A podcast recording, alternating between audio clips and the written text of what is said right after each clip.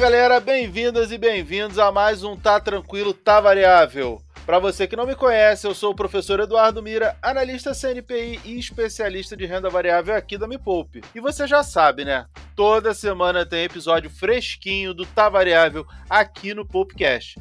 Para te mostrar que renda variável não precisa ser difícil nem cheia de economias. Então, aproveita para já seguir esse podcast. É só clicar na opção seguir ou se inscrever aí no seu aplicativo de áudio favorito para sempre ser notificada e notificado quando tiver episódio novo aqui no podcast.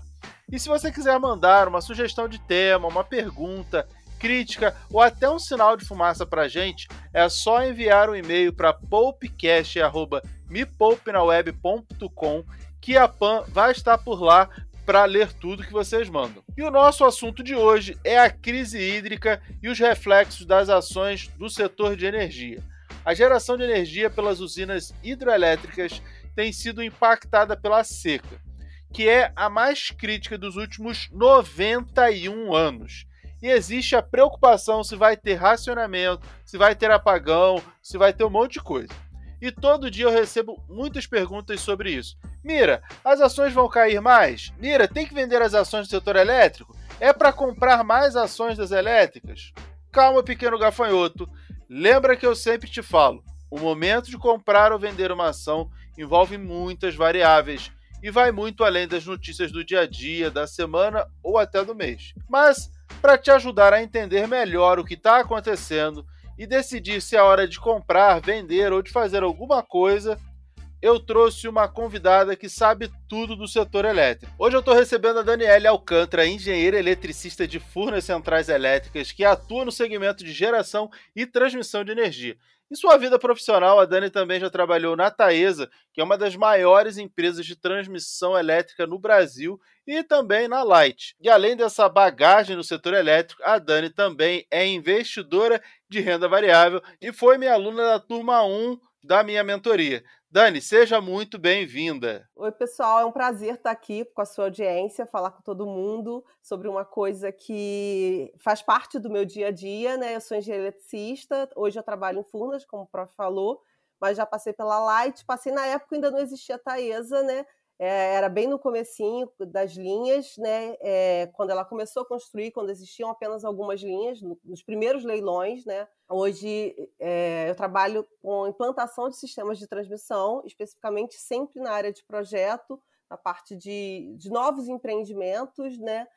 E é um prazer estar aqui. Eu sou investidora há dois anos, depois da T1, e é um prazer o que vocês precisarem. Estou aqui para dividir com vocês o meu conhecimento e fico muito grata por ter sido convidada pelo professor, que isso é uma honra assim inenarrável, não tem como falar. E fico muito feliz. E bola para frente, o que vocês precisarem eu tô aqui. Dani, conta um pouquinho pra gente como foi essa sua trajetória como investidora que acabou se misturando com esse seu trabalho em Furnas, que eu sei também que você faz uns cálculos lá em Furnas para saber o quanto vai aumentar e determinar o quanto vai aumentar a conta de luz. E aí é legal o pessoal saber disso também. Mas conta para a gente como é que foi essa sua trajetória e como se misturou os investimentos com o seu trabalho é, no setor elétrico. É, é, na verdade, assim, todos esses cálculos, essas contas vêm. A bandeira é definida pelo ONS, né? Eu sou uma engenheira que trabalho com empreendimento. A gente faz as contas, né, quando tem alguma coisa de algum leilão, um novo empreendimento, né? Mas é, o atual, o real hoje, é quem vai definir o que está pesando na nossa conta, que é a bandeira, é o ONS. Mas, assim, como a minha trajetória, é, eu sempre fui uma pessoa que, vamos dizer assim, como as pessoas gostam de zoar de pão dura, não. Na verdade, eu sempre fui uma pessoa econômica. Eu sempre pensei a longo prazo e sempre, desde o meu primeiro dia que eu comecei a trabalhar, eu já mirei na minha aposentadoria. Então eu ia sempre é, aportando, guardando dinheiro, né, como eu falava, mas eu não sabia nada, eu ficava na mão do, do Sid Nelson. Até que Dona Natália Arcuri caiu na minha vida e eu fui participar da jornada da desfudência. Da jornada de desfudência apareceu assim um anjo falando sobre renda variável, que é o Mira, e aí ele lançou a turma 1 da mentoria e eu me inscrevi e ali eu descobri um universo que eu não sabia que existia.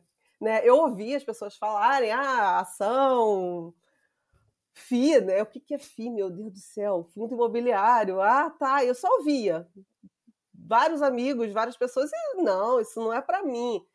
E quando eu cheguei lá na mentoria, eu descobri sim, isso é para mim. É só um pouquinho de dedicação. É, eu falo que é, eu esbarrei no iceberg, porque eu não tinha noção do que, que era, eu só estava vendo 10% e tem muita coisa por debaixo, mas ela é para todo mundo. Ela é para mim, é para você, é para quem acha que não entende, que, que resolve terceirizar suas decisões financeiras. Não, não terceirize. Estude, se dedique veja o que é importante para você, porque o que é importante para mim não necessariamente vai ser para para uma ou outra pessoa, até porque a gente tem situações diferentes. Você pode ter menos né, condição de aportar, ter um, uma bagagem menor ou maior, você pode ter mais prazo. Eu defini um prazo de quanto eu queria, e dali eu comecei a, a aportar em renda variável, porque até então eu só tinha renda fixa, muitas, não eram poucas e, e descobri um, um, mundo maravilhoso da renda variável que é para todo mundo. É bem democrático, mas vai exigir que você corra atrás. Eu lembro que você ficou alguns dias sem dormir quando descobriu que já tinha atingido a independência financeira e não sabia. E aí, através da, da minha super planilha lá de controle de patrimônio, que eu, que eu forneço aos alunos, é inclusive o tema da aula 2 do módulo 4 do, do curso do Minha Carteira número 1, você descobriu que caramba, já sou independente financeiramente, não sabia. É. Tô trabalhando à toa, não preciso trabalhar, não foi isso? Foi um choque. Eu fiquei muito assustada. Quando eu olhei, falei, gente, caramba, eu nunca tinha juntado tudo que eu tinha, né? Então, quando eu juntei, eu descobri uma realidade bem diferente. E hoje, assim, eu não pretendo. Quando eu comecei, eu pretendia trabalhar até 2030, hoje eu já pretendo parar um pouco depois, mas eu vou até onde eu for porque eu gosto do que eu faço.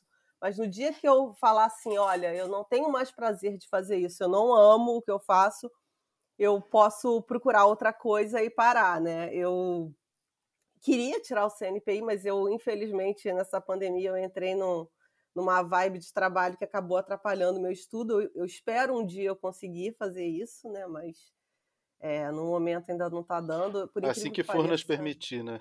É, pois é, por incrível que pareça, né, o, o home office ele pesou muito para mim, né? Ele ficou pior do que porque na época que eu ia para o escritório eu tinha os horários bem definidos, horário que eu saía, horário que eu entrava, eu tinha o tempo do transporte e tudo isso virou tempo de trabalho. Então eu acabei ficando muito sobrecarregada, mas se Deus quiser um dia eu consigo. Ah, com certeza. deixar eu vou. Vocês ainda vão ver, vai ser mais uma CNPI da da família. Baimira. Mais é. uma CNPI by Mira, com é. certeza. E é sempre bom lembrar para a galera, a ideia desse podcast é a gente fazer uma análise do setor para você entender os riscos e oportunidades desse mercado e para tomar decisões não apenas baseadas em notícias.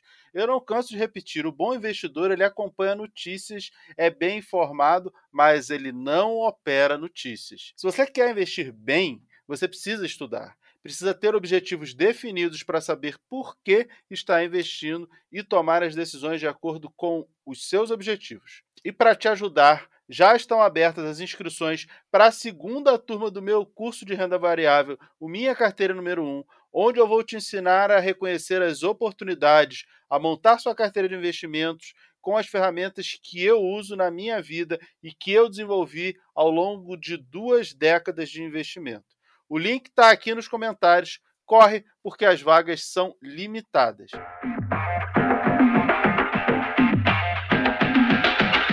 Dani, e para começar o nosso papo aqui de um jeito descontraído, a gente tem um quadro que se chama Perguntas Chatas para serem respondidas rapidamente. Eu vou te fazer três perguntas e você responde rápido de um jeito simples, tipo ping-pong. Pode ser? Sim, vamos lá. Pergunta número um.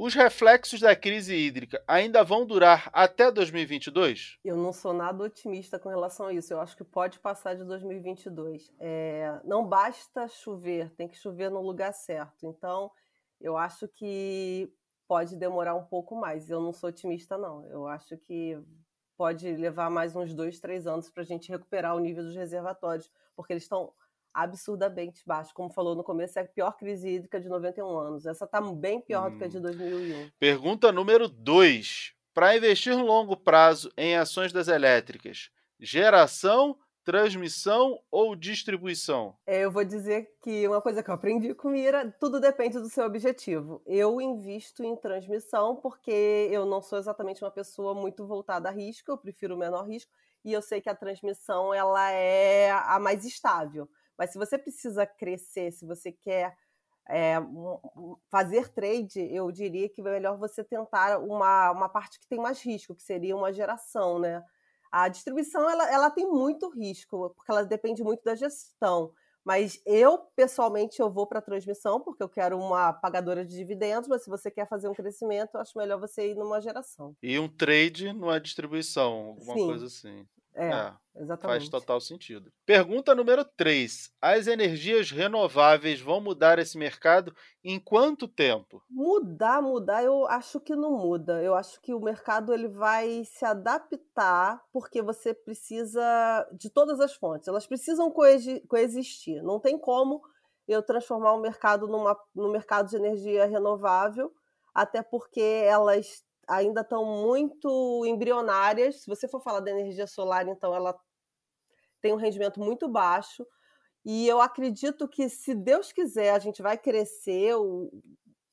Daqui a alguns anos vão existir é, aplicativos, não aplicativos, vão existir gadgets que a gente nem sabe hoje que a gente precisa. E a gente vai precisar de energia com o carro elétrico, com ônibus elétrico, com uma série de coisas. Então, o, a carga, o consumo vai crescer muito e a gente vai precisar cada vez diversificar mais. Até porque essa crise hídrica ensina para gente, na verdade não essa, a de 2001 ensinou para gente que a gente precisava de não confiar só no, no, nas hídricas, né? Tanto que hoje a gente está aí com as termoelétricas, né? Não é, segurando o que a hidrelétrica não vai fornecer. Isso a gente aprendeu na crise de 2001. E hoje a gente vai ter que aprender que a gente precisa de tudo. É, tem que ser diversificado. Não tem, como tem um quadrinho em algum lugar aí, a diversificação é sua melhor amiga. Isso vale também para o investimento em energia elétrica, em tudo na nossa vida, né? E tem que diversificar, porque independente da energia hidráulica ser bem mais barato que a térmica e da eólica, a gente precisa de tudo. A gente tem que colocar todas as possibilidades, não tem como. Ah, beleza. As notícias sobre a crise de energia têm preocupado a todo mundo. A galera fica querendo saber qual empresa comprar ou vender nesse momento. Quase 65% da energia produzida no país vem das usinas hidrelétricas, então a ausência de chuvas impacta diretamente a capacidade de geração de energia. Claro que isso tem efeitos na economia como um todo, mas falando especificamente de bolsa de valores, o setor elétrico sempre foi considerado pelos analistas um dos mais resilientes, mesmo nas crises. Ele também é um setor em constante expansão, como você mesma falou, Dani. O país precisa crescer e sem energia elétrica não tem produção industrial, não tem agro, não tem desenvolvimento, não tem novos é, aplicativos, soluções, carro elétrico, transporte e tudo isso. Não tem nada, né? Por conta dessa nossa dependência das hidrelétricas, um dos fatores de risco mais importantes nas análises sempre foi a questão climática, pois a falta de chuva encarece a produção de energia e afeta os resultados das empresas. Só que esse impacto nas ações do setor de energia varia de acordo com o tipo de empresa. A gente tem as empresas de geração, de transmissão e distribuição. E aí, só para a galera que não conhece, geração é aquela que produz a energia, aonde tem a hidrelétrica, que tem o rio, tem o reservatório, gira a turbina e cria a geração. Pensa assim: gira a turbina, gerou, girou, gerou a geração de energia. A transmissão são as linhas, as torres que a gente vê na beira da estrada que liga a geradora até a distribuidora. E quem é a distribuidora? A distribuidora é aquela que leva o fio até a sua casa e que te cobra a energia elétrica. É ela que, é, pelo menos, não é assim, não é ela que te cobra. É dela que você vê a continha, mas ali naquela conta de energia tem toda essa cadeia que eu falei. E no momento desse de crise hídrica, tem aquelas que sofrem mais e as que sofrem menos, e até as que se beneficiam desse cenário. Dani, Conta pra gente quem são as empresas dentro dessa cadeia de valor. Quem é quem nessas três opções? Ira deu uma explicada mais ou menos de como funciona cada uma dessas empresas. É... No caso da crise, né, na transmissora, ela passa transparente. A transmissora ela recebe por disponibilidade. Ela tem uma receita anual permitida, que a gente chama de RAP, que ela vai receber a, se ela ficar disponível.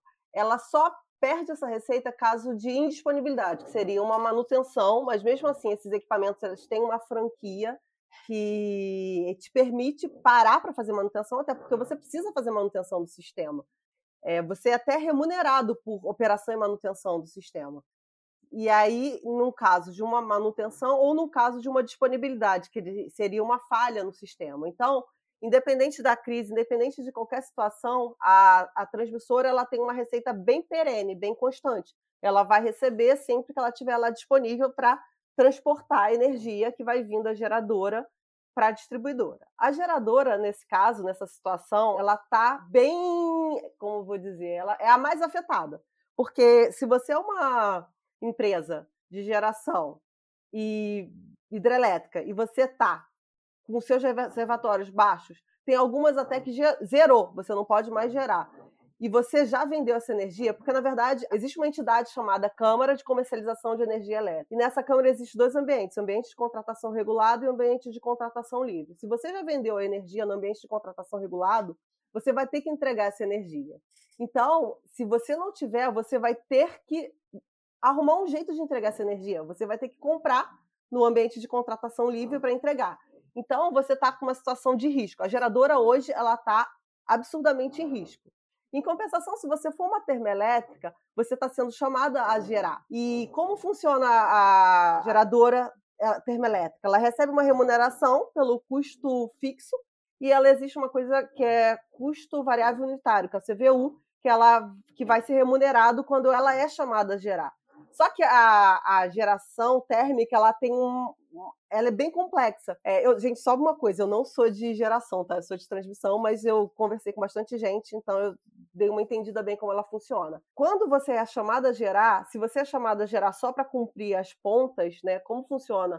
Uma geradora, ela tem que suprir a carga, que é a demanda toda do sistema, quanto que é o seu consumo, e a, o pico, que é a parte que quando você chega em casa, todo mundo, sete horas da noite, no verão, que você sai ligando a luz, então essa curva do consumo ela dá uma subida de uma hora para outra. Então o sistema ele tem que suportar não só toda a parte do consumo, mas como as variações para cima e para baixo desse consumo, dessa carga, dessa energia. Se ela for chamada para gerar só nesses momentos que está precisando, ela tem prejuízo porque o que ela vai receber não é suficiente. Mas no momento que ela está sendo demandada para gerar direto, ela está tendo lucro. Você vê como não é simples a parte de geração.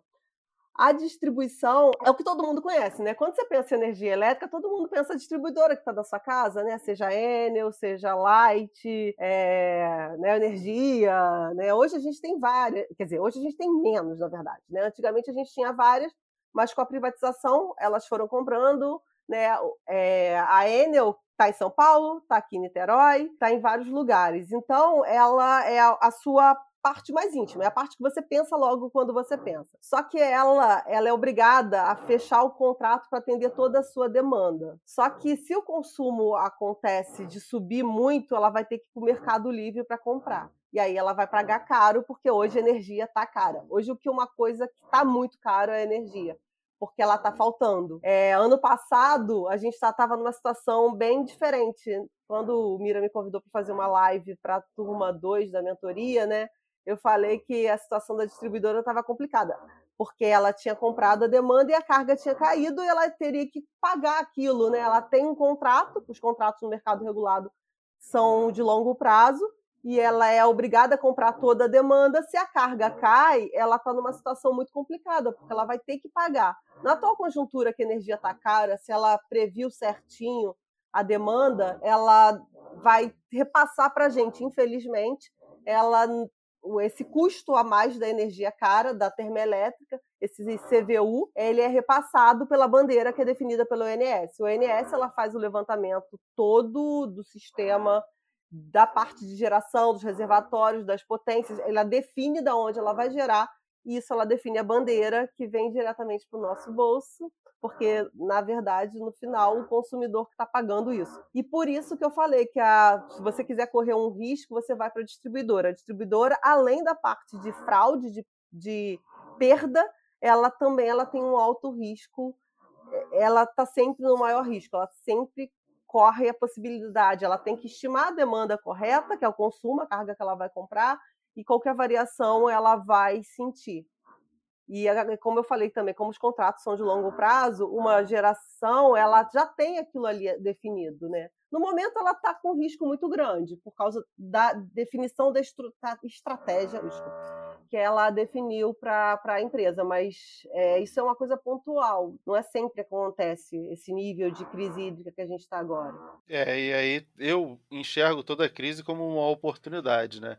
E aí você bem lembrou de uma live que a gente fez no ano passado, e nessa live você tinha comentado que ia acompanhar os resultados de leilões de geração e transmissão de energia para poder comprar mais ações da empresa que ganhou o leilão. Explica para gente por que esse critério te ajuda na escolha do que comprar. É como eu falei no começo, né? É, eu sou um pouco conservadora, mas independente disso, eu compro projetos. Eu, quando eu compro uma ação, eu quero ser sócia da empresa. Eu não compro para fazer trade, porque, por sorte, graças a Deus, quando eu descobri a minha vida, eu já estava com uma, um, um patrimônio razoável, então eu não preciso crescer tanto, então eu não preciso cair no risco. Então, quando eu vou comprar uma empresa, eu compro uma empresa que eu acredite. Então, eu sempre vou lá, no, além do leilão, eu dou uma olhada no RI, para dar uma olhada na situação da empresa, e eu acompanho muito o leilão para ver os projetos. Porque hoje, como uma transmissora ela tem como crescer, ela só tem como crescer no leilão.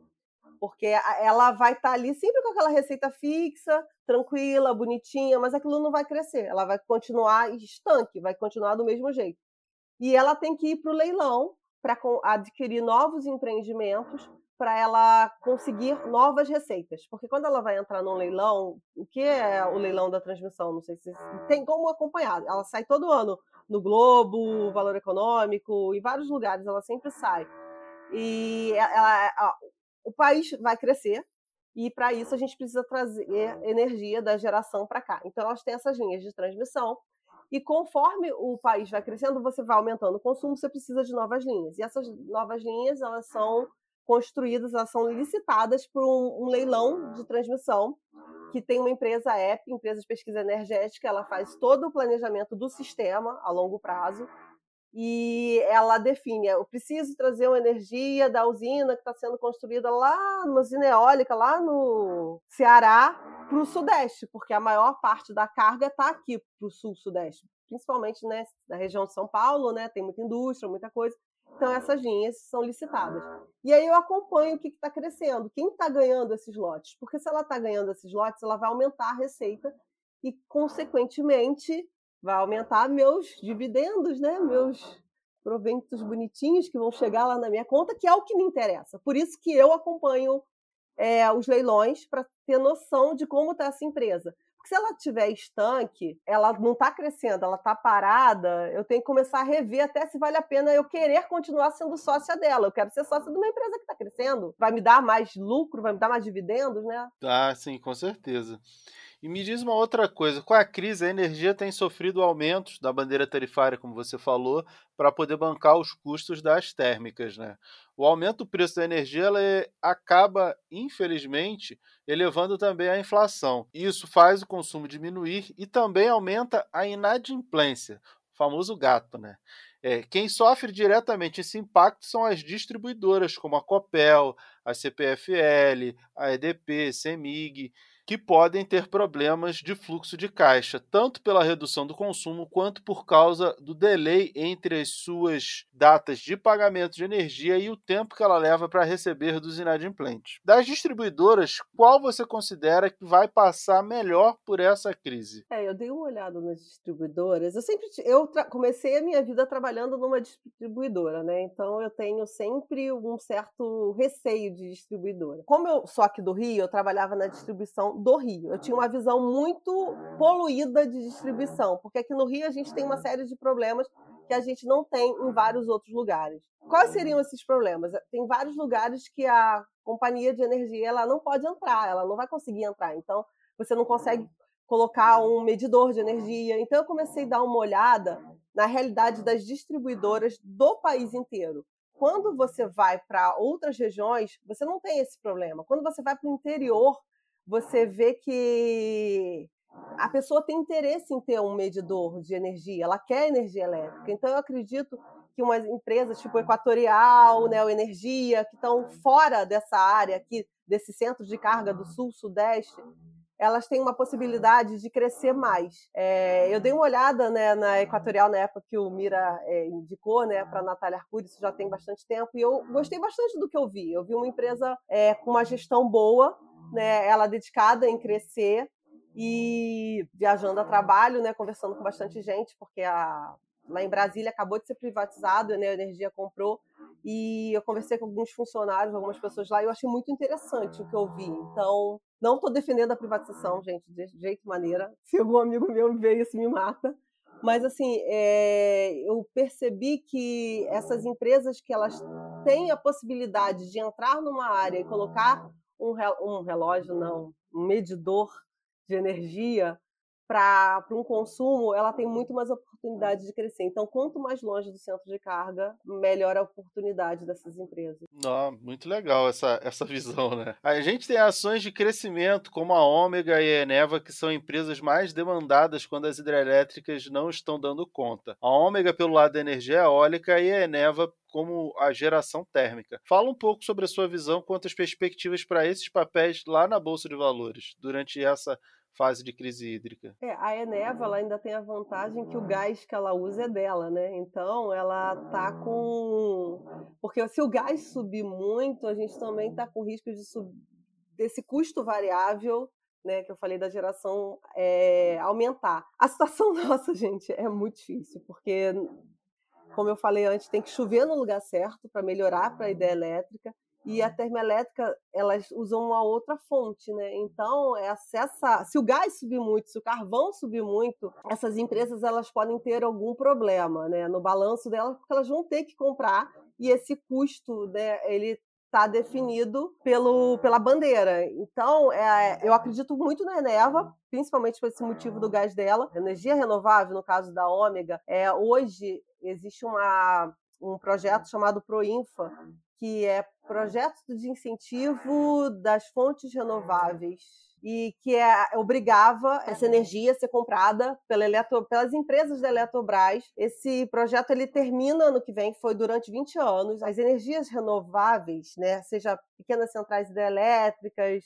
é, energia eólica, energia solar, elas eram subsidiadas pelo governo. Então, é, o, a Eletrobras ela bancava essa conta, ela era obrigada a comprar. Só que isso foi esse projeto de 2002 que vence agora ano que vem. Só que ele foi ele está sendo renovado, mas essa renovação ela não é automática, ela depende da empresa querer renovar esse contrato que é ele vai vender para a Eletrobras essa energia e num caso de uma possível privatização que se Deus quiser não vai sair, é, que na verdade é a capitalização né, da Eletrobras que o governo aprovou uma MP aí cheia de jabuti que estaria marcada para fevereiro, vai ter que ser criada uma empresa nova que vai adquirir toda essa energia desse projeto, desse Proinfa e também de Itaipu.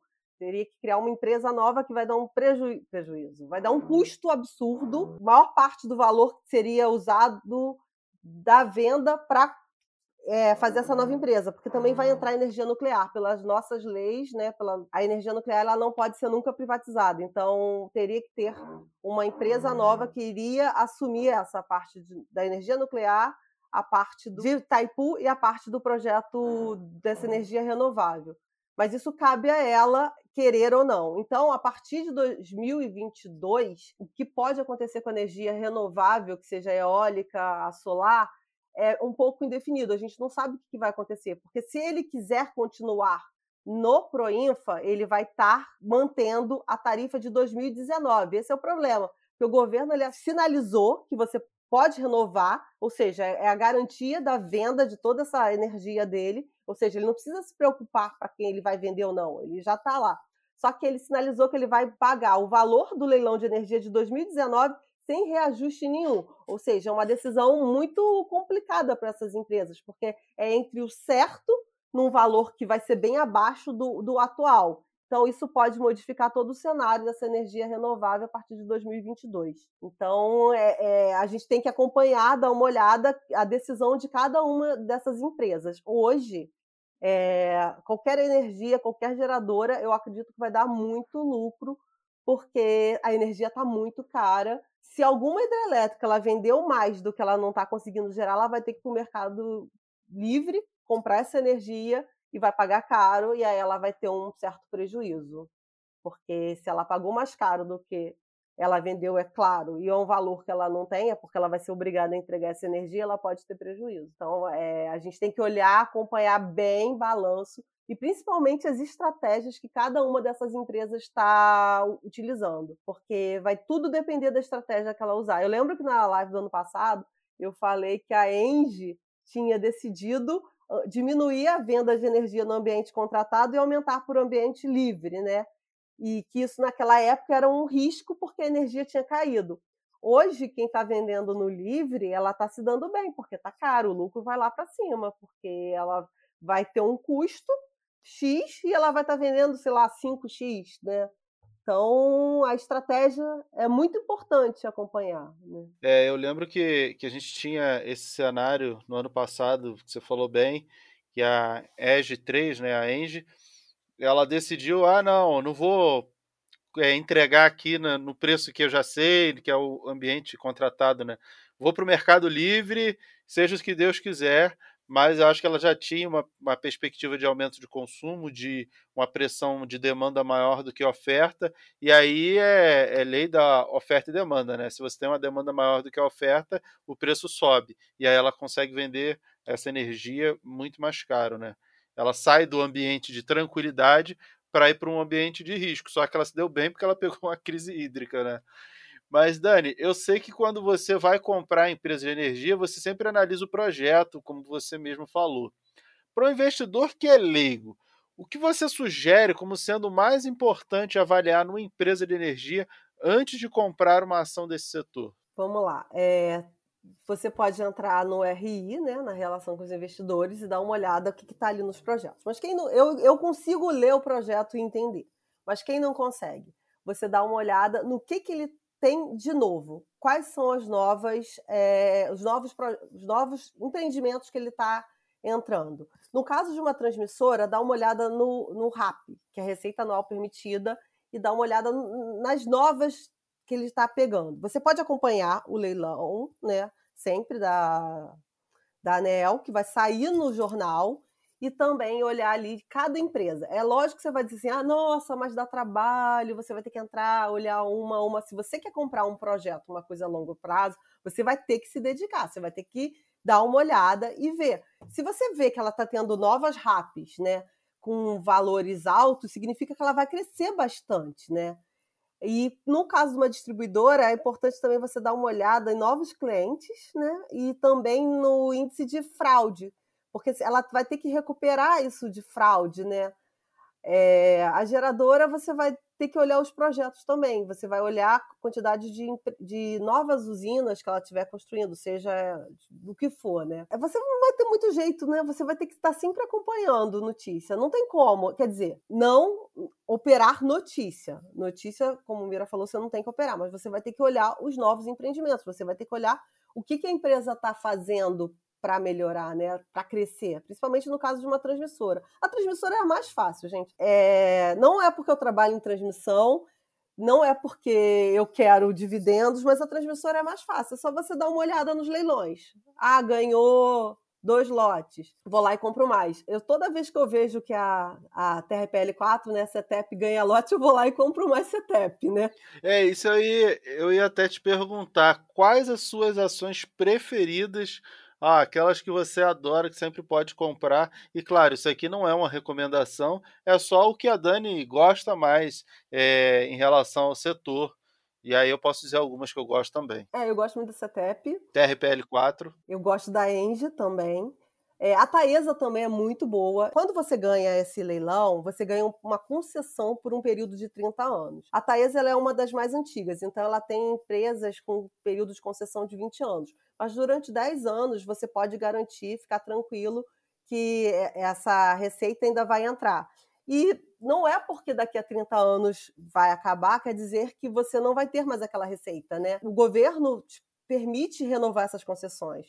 Tanto que a CETEP, todo mundo dá uma olhada assim, fica preocupado, porque grande parte da receita da CETEP é do RBSE, que é Rede Básica Sistema Existente, que é devido à renovação das concessões, que foi a medida 579 da Dilma, que obrigou todo mundo a renovar, porque ela entendeu que todos os equipamentos já estavam amortizados, e ela deu a opção ou você renova por esse valor bem baixo ou você não renova. E aí todo mundo renovou e fez um, vários levantamentos, né, comprovando que aqueles equipamentos não estavam amortizados, que você tinha trocado e você recuperou uma indenização que vai pagar essa troca desses equipamentos, porque a partir do, momento que a, ela considera que todos os equipamentos daquele empreendimento estão tá amortizado, a sua remuneração passa a ser só pela cota de operação e manutenção, que a gente chama de OIM. Então ela tem que pagar também a parte do equipamento quando ele é trocado, né? Então, não quer dizer que você não vá ter essa renovação daqui a 10 anos. Então, é, vale muito a pena você dar uma olhada nos projetos e acompanhar isso. E eu, eu gosto muito dessas três, né? São as que eu é, tenho. Tra a transmissão paulista é a RPL4, né? A Engie, EG 3 e a Taesa,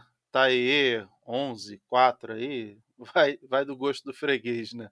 É, a, a, eu gosto dessas três e, e, gosto de outras também. Eu recomendei Neo Energia pensando em crescimento, a empresa que está aí com, com, uma boa pegada de crescimento. Mas eu acho que, sem sombra de dúvidas, o Porto Seguro está na transmissão. Né? É, é muito previsível, porque uma coisa é lá na ponta da distribuição, como é que vai ser o consumo? Ah, vai ter furto de energia, vai ter redução de consumo. O que, que vai ter? A distribuidora que lute. Lá na outra ponta, geração, que, é, que eu até gosto bastante de geração também, é aquilo, né? Ah, eu só estou produzindo energia elétrica.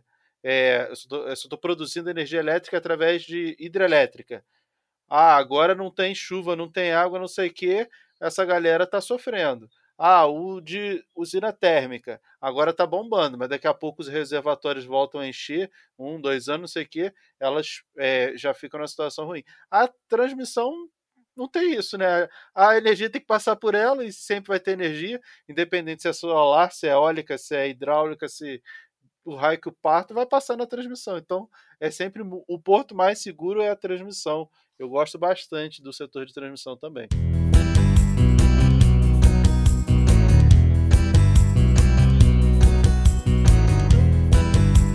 Dani, agora nós temos o nosso quadro Ações Trágicas. Esse é o momento do programa onde eu trago algum acontecimento cômico ou trágico envolvendo investimentos em renda variável, bolsa de valores e mostro o que as bipolpeiras e os bipolpeiros podem aprender com aquela cagada de outra pessoa. E eu quero saber de você, Dani, qual foi a pior cagada que você já cometeu com ações? Ou que você presenciou de alguém que alguém que você conhece tenha cometido num momento parecido como esse, onde a crise de um setor deixa o investidor em dúvida sobre o que fazer. Não precisa ser só sobre crise hídrica ou de energia, pode ser qualquer setor que você queira comentar. É, eu acho que a cagada que eu fiz, eu acho que é a mais comum, né? Eu fui botar uma ordem para vender, eu botei uma ordem para comprar. Porque na verdade, assim, eu faço muito pouco trade, né? É, eu compro projetos, então eu vou lá, olho, olho o projeto, eu gosto, falei, oba, vou comprar. Acompanho o que está acontecendo no leilão, né? Eu tenho bastante elétrica porque eu entendo, tenho banco, tenho algumas coisas assim. Só que aí eu resolvi fazer um trade. Eu falei assim, oba, vou fazer trade, todo mundo está fazendo, que legal, vou fazer fui lá, olhei, analisei, escolhi uma empresa, olhei o gráfico, comprei no valor, defini. Quando ela chegar a tanto, eu vendo. A pessoa ainda é ambiciosa, porque ela dividiu em lotes de 100. Eu falei assim, eu vou vender 100 a X, outro 100 a X e outro 100 a X. Eu tinha 300 ações. Né? Botando em prática tudo que aprendeu comigo, né? É, eu fiz, exatamente, fiz isso tudo certinho. Fez a análise, tudo, tudo certinho. Acertou na análise analisei tudo certinho, defini. Eu falei, quando essa ação chegar a esse preço X, que eu vou ter tido um lucro, era tipo 20%, era bastante dinheiro lá, eu vou, vou vender. Aí ela chegou rápido, Acertou nem demorou análise, muito perfeito, tempo. Tudo, tudo perfeito. perfeito. Aí eu peguei e botei o primeiro lote para vender a 100. É, a, quer dizer, primeiro lote de 100 para vender o valor X. Aí o segundo, eu fui botar para vender, eu errei, eu botei a comprar, porque eu botei um valor maior, porque tipo, vou botar, sei lá, era 10 reais, eu botei 10, 10,50, 11 fui botando. O que era para ter sido um lucro virou um day trade negativo, porque eu vendi a, a 100, né? No, vendi a 10 e depois eu comprei mais 100 a 10,50. Era para vender mais, né? Era para vender mais. O que era para ter sido. Depois eu segurei e consegui. Eu saí dela com lucro. Eu não saí no prejuízo, não. Mas o que eu ia sair em, sei lá, em um mês, eu levei, sei lá, seis meses para sair, né? É, mas isso foi antes, né? Um pouquinho é, antes. É, assim, todo mundo já cometeu esse erro. Assim, eu já transformei trade vencedor em perdedor porque era para comprar, era para vender dobrei a posição, comprei. Todo mundo já fez isso. Principalmente quando a gente não está focado, dedicado só a fazer aquilo ali. Não, vou fazer rapidinho, vou botar a ordem aqui, porque tá no meio do expediente do trabalho, Exato. ou tocou a campainha, você não sei o quê esse é o pior momento. Né? Você vai lá, você acaba apertando o botão errado, é, principalmente na hora de comprar, a gente manda, na hora de vender, a gente manda comprar, porque o botão de comprar ele sempre aparece primeiro no home broker, né? Então você acaba comprando, porque a atitude mais comum é as pessoas comprarem, né? Quem leva para longo prazo acaba comprando muito mais do que vendendo, então ele sempre aparece primeiro. E aí a gente acaba apertando mais o botão de comprar e às vezes a gente se embanana. O meu lucro bonitinho virou um day trade negativo. e para você que não quer colecionar ações trágicas, clica no link que está aqui nos comentários e se inscreve para a próxima turma do meu curso de renda variável, o Minha Carteira número 1. Esse é um super treinamento que eu tenho com a Me Poupe e o curso vai te ensinar como iniciar e para você que já investe, como melhorar os seus investimentos em renda variável. Então ele vai do básico até o avançado para todo nível de conhecimento. Se você não sabe nada ou se você já sabe muito, para todo mundo ele vale super a pena.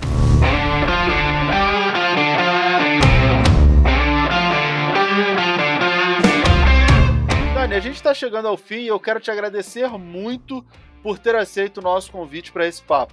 O assunto é muito rico, daria para a gente fazer assim vários e vários episódios sobre o setor de energia. E com certeza as bipolpeiras e os bipolpeiros aprenderam muito contigo. Fica à vontade para se despedir e deixar o seu recado final. Oi, gente, olha, foi um prazer poder dividir um pouquinho do que eu sei com vocês e principalmente muito do que eu aprendi com o Mira, né? Que ele mudou assim a minha vida de investidora para sempre. É, ele pegou uma pessoa que só guardava dinheiro e transformou numa investidora. É, hoje eu faço todas as minhas escolhas por mim mesma, analisando o que eu aprendi com ele. Hoje eu decido o que eu quero, onde eu não quero colocar. Foi um prazer, e como eu falei, inenarrável, não tem como descrever o que o milagre que ele fez na minha vida de investidora.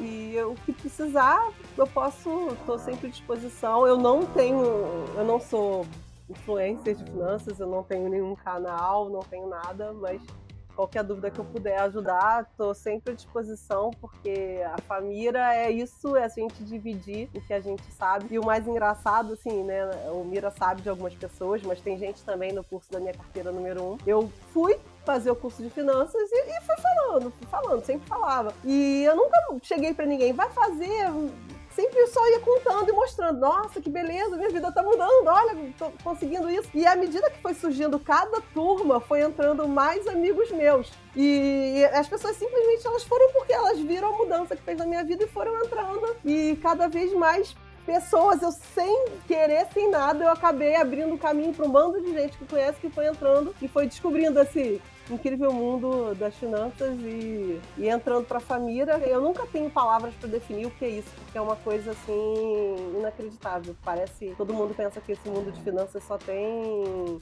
pessoas querendo se dar bem, lógico que tem, mas aqui não. Aqui é sempre para a gente se ajudar. E eu abri um caminho, fui desmatando e cada vez vem mais conhecidos que vão vendo a mudança que isso fez na minha vida e vão entrando porque também está mudando a vida de várias pessoas. Né? É. Né? Então a família é acima de tudo um local de encontro e de pertencimento, onde as pessoas de fato se encontram, né? Dani, muitíssimo obrigado. E a todos vocês que nos ouviram, muito obrigado pela sua audiência e pela sua paciência. E até o próximo podcast com o Tá Tranquilo, Tá Variável. Tchau, tchau.